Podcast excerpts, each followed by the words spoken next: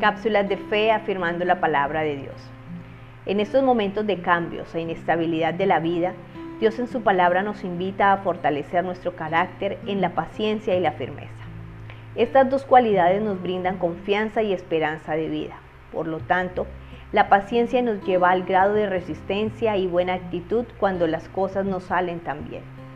Esta virtud se evidencia, toma forma cuando estamos en las adversidades y las dificultades de la vida, ya que es el resultado de nuestra buena actitud y confianza fundamentada en las convicciones reales.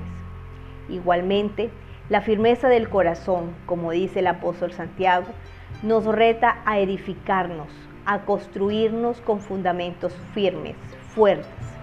Nuestra vida emocional, familiar, social, de pareja, debe estar cimentada en la roca firme que es Cristo el Señor. Mis amados hermanos, el mantenernos firmes y confiados en medio de la prueba es el resultado de una esperanza en las promesas de Dios.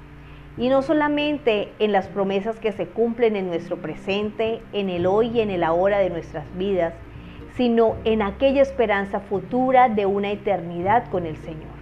Recordemos, Cristo viene pronto, Cristo viene por su iglesia y debemos estar preparados.